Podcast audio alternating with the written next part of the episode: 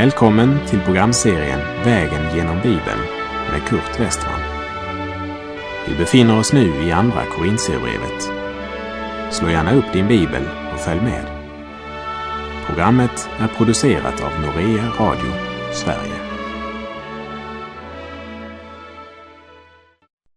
Vi avslutade det förra programmet med att påminna om att församlingen i Korint befann sig i en situation där det var få medlemmar med judisk bakgrund och därmed få med grundlig kunskap i Mose lag.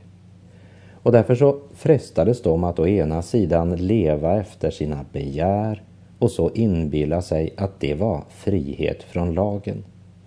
Samtidigt som de var så otroligt upptagna av trons yttre manifestationer och av det sensationella att de hade svårt att skilja mellan Guds kraft och mänsklig, själisk påverkan. Därför var det också i Korint ett mycket starkt behov för en klar evangelisk förkunnelse, både i lära och liv. Paulus vittnade och sa vi är misskända men ändå erkända. Vi är döende men lever. Vi är tuktade men inte till döds. Vi är bedrövade, men alltid glada. Vi är fattiga, men gör många rika. Vi är utblottade på allt, men äger allt. Och det verkar som om Paulus verkligen ropar ut detta. Han hade en sån omsorg för dessa som hade kommit till tro i Korint. De var småbarn i Kristus, babyer i förhållande till Kristus. De var kötsliga, världsliga kristna. Men lägg mycket noga märke till att Paulus inte föraktar dem. Men hans hjärta nästan brister och som han uttrycker det i Galaterbrevet 4.19, mina barn, som jag nu än en gång med smärta föder, tills Kristus har tagit gestalt i er. Vi läser andra Korinterbrevet kapitel 6, verserna 11 till och med 13. Vi talar helt öppet till er korintier. Våra hjärtan är vidöppna. Hos oss har ni det inte trångt, men hos er är det trångt. Gör som vi. Jag talar som till barn vidga också ni era hjärtan.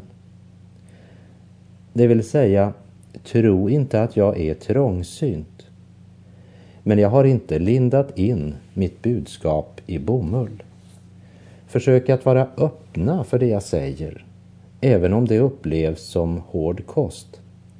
Om ni öppnar era hjärtan kanske ni kan förstå att det är av omsorg för er som jag skriver detta och att det är av omsorg och kärlek som jag har talat så rakt på sak.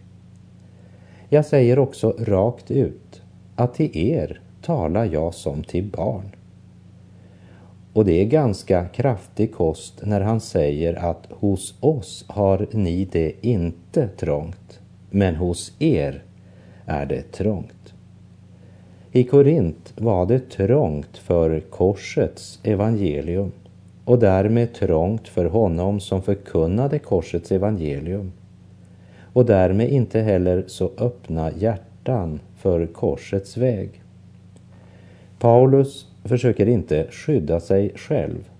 Han öppnar sitt hjärta på vid gavel och de kan inte undgå att känna den värmen. Det intressanta är att apostelns trosglöd värmer några så att de också öppnar sina hjärtan. Medan samma glöd även tänder de som hatar Gud och hans ord så att de gör allt för att skada dessa som älskar Gud och den heliga skrift. Andens glöd skapar två olika reaktioner.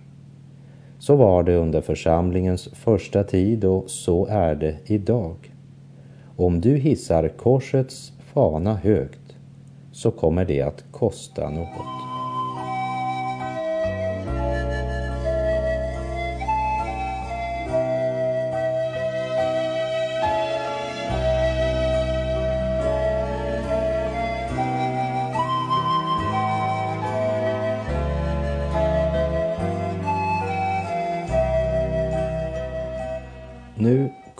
Vi till en viktig del av Bibeln. Ett avsnitt som många uttalat sitt förakt för. Ett missbrukat och ofta missförstått avsnitt. Någon försöker framställa avsnittet vast som slaktarens kniv och hårt och kallt som stål, utan omsorg och kärlek. Men vi måste ha klart för oss att det Paulus här säger, det kommer från en man vars hjärta höll på att brista av omsorg för de troende i Korint. Vi läser i Andra Korinthierbrevet kapitel 6, vers 14. Gå inte som omaka par i ok med dem som inte tror. Vad har väl rättfärdighet med orättfärdighet att göra? Eller vad har ljus gemensamt med mörker? Paulus uppmanar här de troende att bryta helt med avgudsdyrkan. De måste bryta med köttets gärningar, bryta med den tankegång som är i världen. Och ska de göra det kan de inte förenas i äktenskap med en som inte tror. Paulus citerar något från den mosaiska lagen som sa Du skall inte plöja med oxe och åsna tillsammans. Oxen tillhörde de rena djuren, åsnan det orena. Och de skulle inte förenas under samma ok. Gå inte som omaka par med dem som inte tro, säger Paulus till de troende i Korint. På vilket sätt går människor i ok? Ja, de går i ok i alla former för verklig gemenskap som i affärer, i kompanjonskap, i äktenskap och i långtidskontrakter.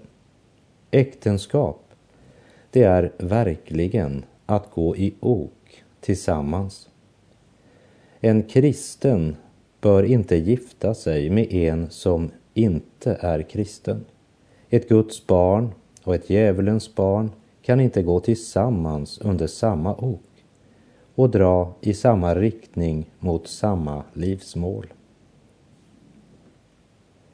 Ett annat exempel det är när en organisation eller en teologisk fakultet blir liberal. Om en man är trofast mot Guds ord och proklamerar Bibelns sanningar kompromisslöst, men organisationen eller platsen där han undervisar har blivit liberal i sitt bibelsyn, så bör han sluta. För han går verkligen i ok med dem han mottar sin lön ifrån. Han är nära förbunden genom många olika band. Han går i ok med otron. Samtidigt ska vi lägga märke till att när Paulus kom till en ny plats så uppsökte han alltid synagogan. Även om det väl inte fanns någon plats där det var större motstånd mot Kristus än i synagogan. Ändå började Paulus alltid där. Men han gick inte med där. Han blev inte ett med dem i deras ritual och ceremonier och framför allt inte med deras lagiskhet. Han gick aldrig i ok med fariseer och skriftlärda. Att gå i ok talar om något permanent, såsom äktenskap, kompanjonskap i affärer eller som lärare på en bibelskola eller medlemskap i en församling eller kyrka. Så långt jag ser och förstår så vill jag inte sätta likhetstecken mellan en mötesserie eller kampanj och att gå i ok. Versen är inte något hinder som hindrar mig att ibland samarbeta med sådana som ser lite annorlunda på en del saker eller arbetar på ett lite annat sätt än det jag gör. Så länge de förkunnar samma evangelium som jag gör. Men det betyder inte att jag är redo att ingå någon permanent arbetsgemenskap med denne eller dessa.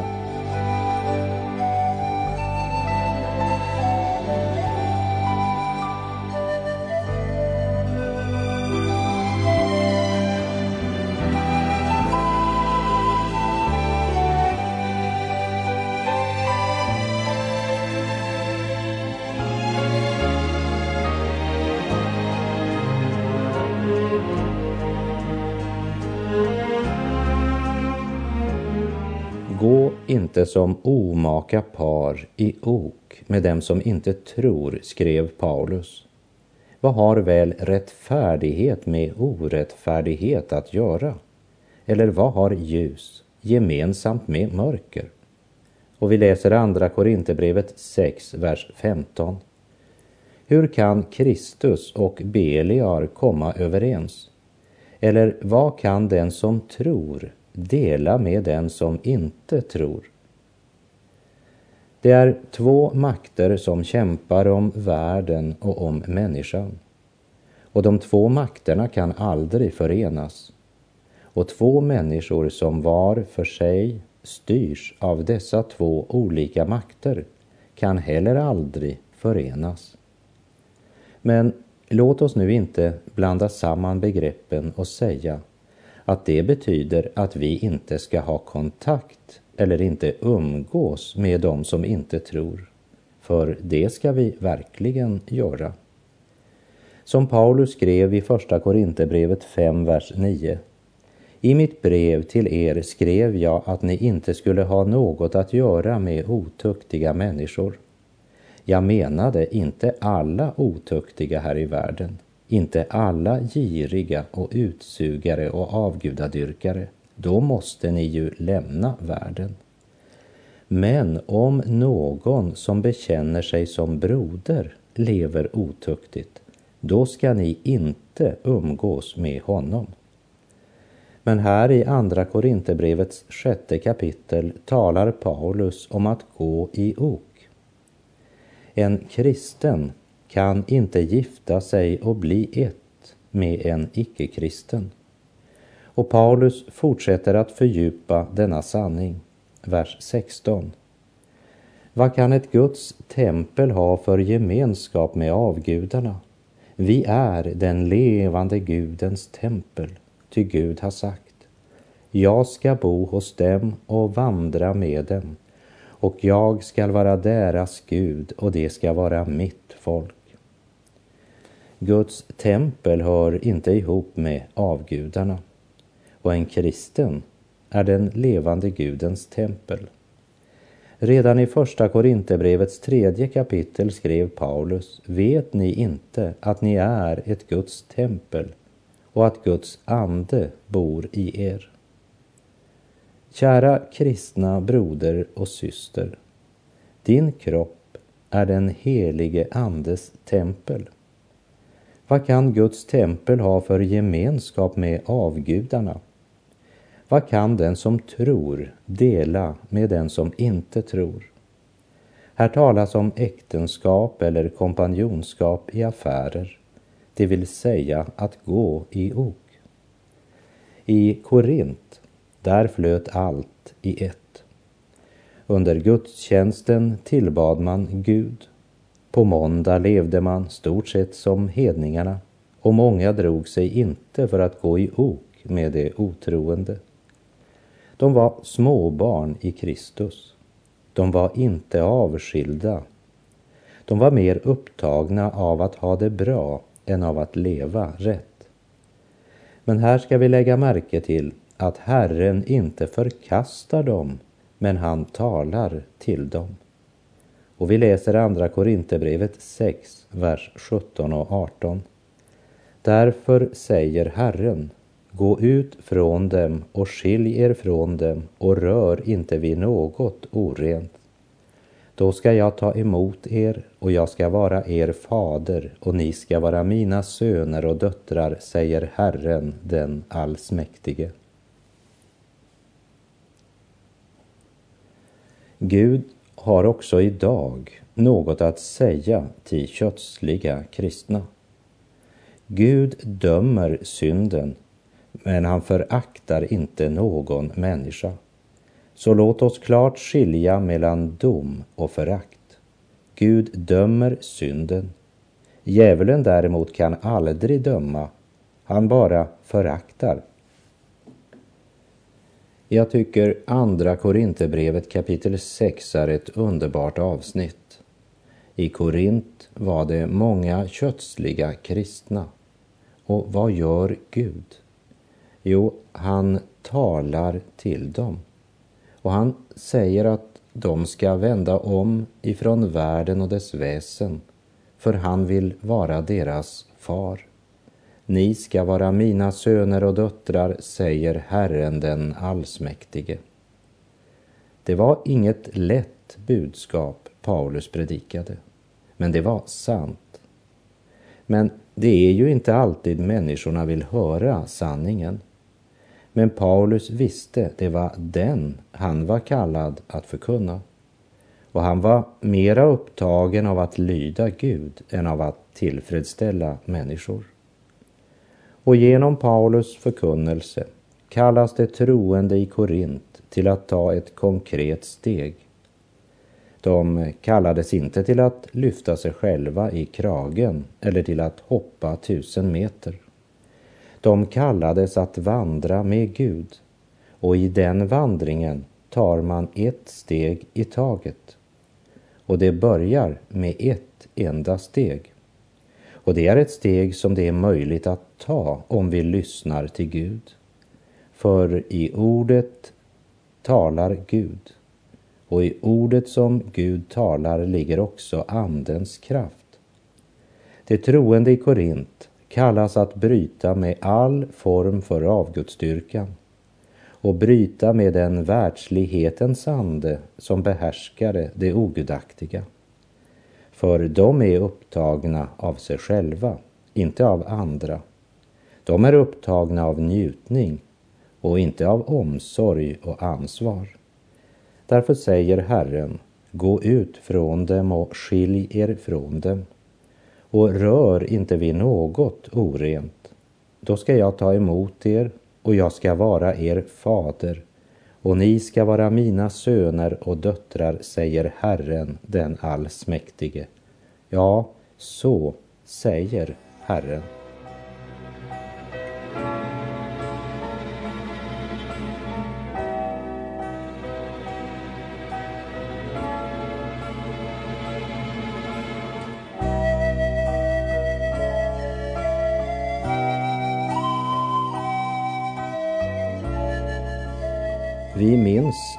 Från vår vandring genom Josua bok att Josua och Israels folk intog den starkt befästa staden Jeriko i tro. Men en som hette Akan, han tog och behöll för egen del något av det tillspillogivna. Det vill säga, Herrens order var att staden med allt vad som fanns i den skulle brännas upp i eld. Endast silvret och guldet och det som var av koppar eller järn skulle läggas till skatten i Herrens hus. Allt annat, det skulle antingen brännas eller förstöras. Men Akan av Judas stam, han tog något av det till spillogivna och då upptändes Herrens vrede mot Israels barn. En av männen i Israels här hade rört vid, ja faktiskt tagit med sig något som Gud hade förklarat som orent. Och när de sedan drar upp till den lilla staden Ai är de säkra på att det blir en lättvunnen seger. Men Josua och Israel blev slagna av agiterna. Då blev folkets hjärtan förfärat. Det blev som vatten, står det i Josua 7.5. Då kom Josua till de äldste i Israel inför Herren och frågade Varför blev vi besegrade? Gud svarade Israel har syndat. De har tagit av det till spillogivna. Ja, Gud kräver att hans folk avskiljer sig från världslighet, från det som Gud har förklarat för orent. Nu finns det en hel del kristna som betraktar sig själva som avskilda kristna. För de kan inte tänka sig att göra det eller det. Men då handlar det ofta endast om yttre saker. Samtidigt som de kan baktala sin granne och ha en mycket ond tunga utan att förstå att det är världsligt och orent eller går in för det senaste modet eller frossar i mat men räknar sig ändå som avskilda från världslighet. Jag försöker inte att döma någon. Gud är den som dömer. Men jag önskar ändå peka på de här sakerna eftersom vi alla måste vara mycket, mycket försiktiga. Det är så lätt att tala om Gud, att säga att Kristus är vår frälsare, säga att vi älskar Jesus och räkna oss som avskilda kristna utan att vara avskilda från världen och dess väsen, utan att vara avskilda för honom. Vernon McGee, som i många år var pastor i Church of the Open Door i Los Angeles, där han i 20 års tid höll bibelstudier varje torsdagkväll. Han berättade följande från den gång han arbetade i bank och hade sagt upp sig för att börja studera teologi. Bankchefen som inte var troende kallade in honom på sitt kontor och berättade att han tidigare hade jobbat som vice bankchef i en annan bank. Och en av hans kollegor där, som levde lika världsligt som han själv gjorde, brukade sjunga solo i ena stadens församlingar på söndagar. Och en gång så hade denne vice bankchef gått med sin kollega en söndagmorgon och han hade då sjungit en sång om att Jesus hade tillfredsställt alla hans behov. Och en gammal dam hade sagt till honom efteråt, var det inte en underbar solosång? Det lät som om den kom direkt från himlen. Men eftersom den ofrälste bankmannen kände sångaren från jobbet så visste han att Jesus inte hade tillfredsställt honom. Och en dag så hade den gamla damen ett ärende till banken och bankmannen som hade sjungit solo höll just på att avsluta ett papper men fick det aldrig till att stämma. Och i ett vredesutbrott kommer ett par eder över hans läppar. Den gamla damen blev chockad och frågade vice bankchefen, vem är den mannen? Och han svarade ironiskt, det är rösten som du hörde i söndags och som du tyckte att den kom som från himlen. Vice bankchefen var mycket skeptisk till kristen tro eftersom han hade hört en bekännande kristen sjunga om att Jesus hade tillfredsställt alla hans behov fast han inte var tillfredsställd av Jesus. Han var omoralisk, han drack och när hans humör exploderade så kom förbannelser över hans läppar. Och den ofrälste vice bankchefen visste att så borde en kristen inte uppföra sig. Och därefter, sa Vernon, så såg bankchefen på mig och sa Bli inte pastor om du inte menar något med det. Den ofrälste bankchefens ord säger oss att det är viktigare att göra Jesu vilja än att sjunga eller tala om honom.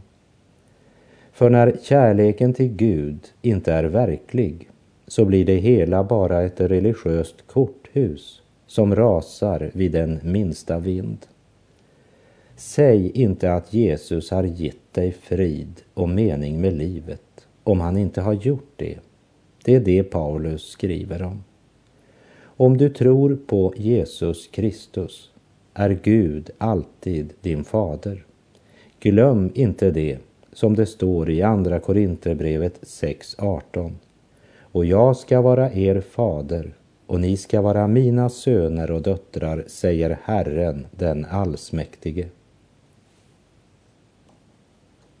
Om du mitt i din kristna bekännelse ändå lever världsligt, då har Gud något att säga dig just nu. Glöm det som ligger bakom dig och sträck dig mot det som ligger framför dig. Låt dina känslor och tankar formas av det som ligger framför dig och inte av det som ligger bakom dig. Gud har ställt Kristi kors mellan dig och dina synder mellan dig och det som ligger bakom. Nu vill Gud att du ska ställa korset mellan dig och världen. Du är ett Guds tempel och Jesu kors skiljer dig från världen. Vad har väl rättfärdighet med orättfärdighet att göra? Eller vad har ljus gemensamt med mörker? Och med det så är vår tid ute för den här gången. Och jag vill bara till sist fråga dig. Vad gör Gud med de kötsliga, världsliga kristna i Korint? Han föraktar dem inte. Han förkastar dem inte. Han talar till dem och uppmanar dem att av hjärtat vända om till Gud. Tänk att du har en sådan Gud. Avskilj ditt liv och din vardag helt och fullt för Gud och hans välsignelse ska vila över dig. Gud är god.